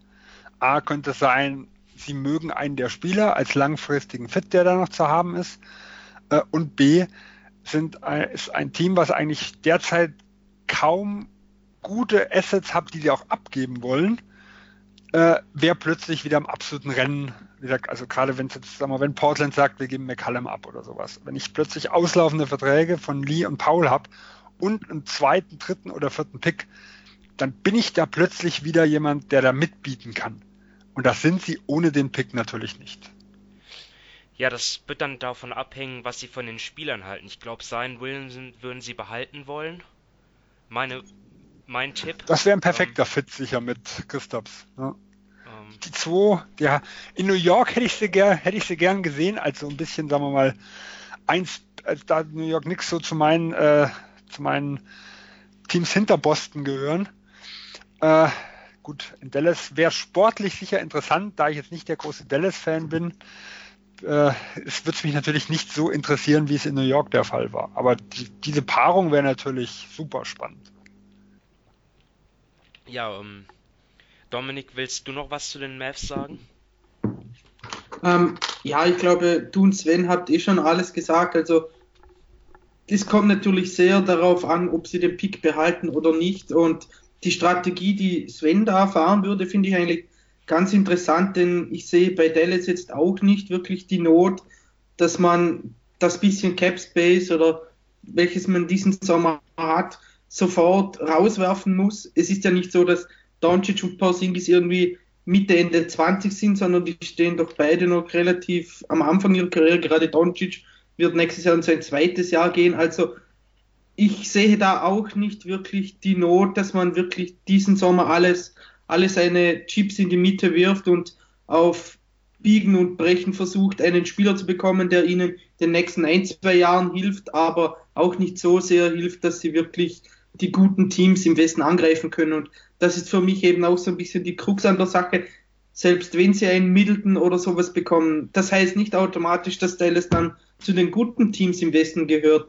Das hat man dieses Jahr wieder gesehen. Der Westen ist so unglaublich eng. Da gibt es hinter den Warriors gibt es so viele Teams, die auf ähnlichem Niveau sind und da irgendwo in der Mitte mitzuschwimmen ist schon schwer genug.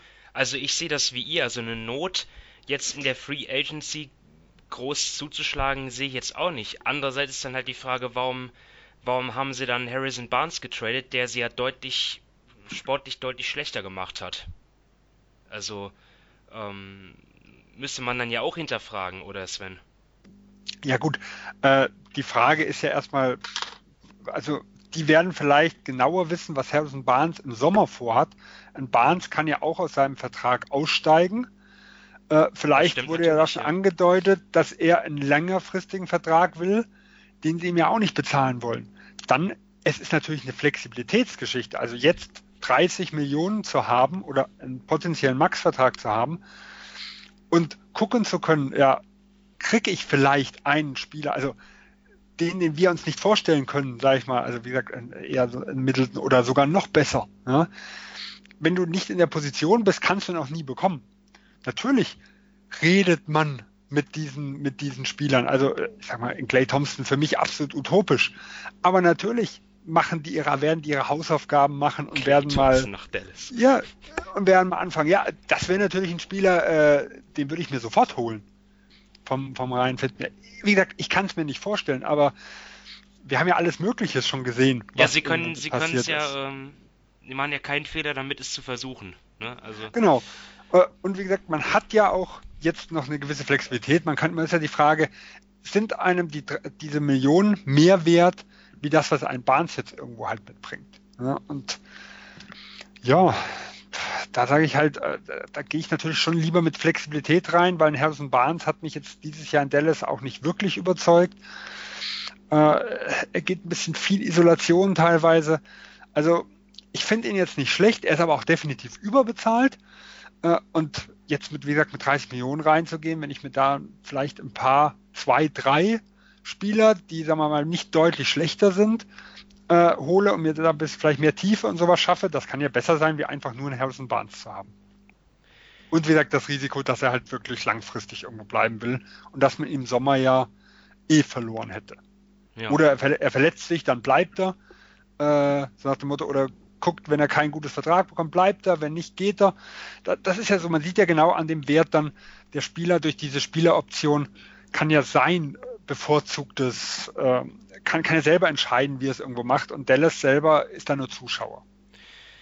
Ja, das, das habe ich jetzt äh, komplett vergessen, dass er ja theoretisch aussteigen kann. Das hat er dann vielleicht auch schon irgendwie äh, selber oder durch seinen Agent dann auch ähm, vielleicht irgendwie dann auch mal angemerkt oder den Maps. Ja, zumindest was er will, dass er vielleicht sagt, ich würde gern langfristig und dann sagt, äh, das ist immer eine blöde Situation. Ja. ja.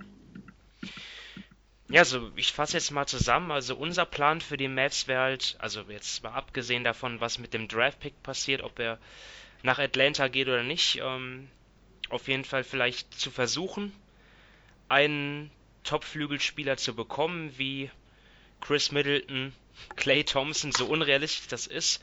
Und ansonsten halt geduldig bleiben und ja, vielleicht irgendwann in den nächsten Jahren dann einen großen Fisch an Land ziehen. Also um das mal, wir haben jetzt viel über 2021 gesprochen, um das vielleicht dann auch mal äh, noch dann äh, zu erwähnen. Die Free Agency Klasse 2020 ist auch nicht wirklich attraktiv und deswegen halt, deswegen sprechen wir jetzt halt von 2021 noch sehr weit in die Zukunft gedacht.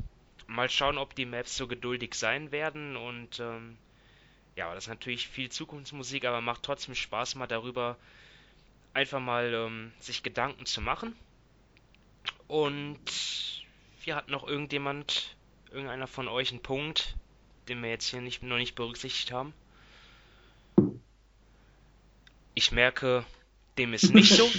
Und ja, ja, ja, wir haben die Maps ja jetzt auch schon ziemlich äh, ausführlich äh, abgehandelt und sind natürlich gespannt, was sich dort passiert. Nicht nur mit Dirk, sondern auch mit der langfristigen Zukunft der Franchise. Und ja, damit bedanke ich mich bei euch beiden. Sven und Dominik hat wieder viel Spaß gemacht und ich hoffe, euch hören da draußen ebenfalls. Und ja, wir wünschen euch dann ähm, weiterhin viel Spaß mit der NBA. Es geht ja jetzt in den Schlusssport, ja, wer zieht in die Playoffs ein im Osten? Ähm, wie werden die Seedings sein im Westen? Es gibt noch einige Themen und natürlich auch das Tanking Race. Ähm, ja, und wir werden uns aber vor Ende der äh, regulären Saison auch nochmal sprechen. Und ja, würde jetzt erstmal sagen, ähm, wünsche ich euch eine schöne Woche und bis zum nächsten Mal. Ciao. Ciao. Tschüss.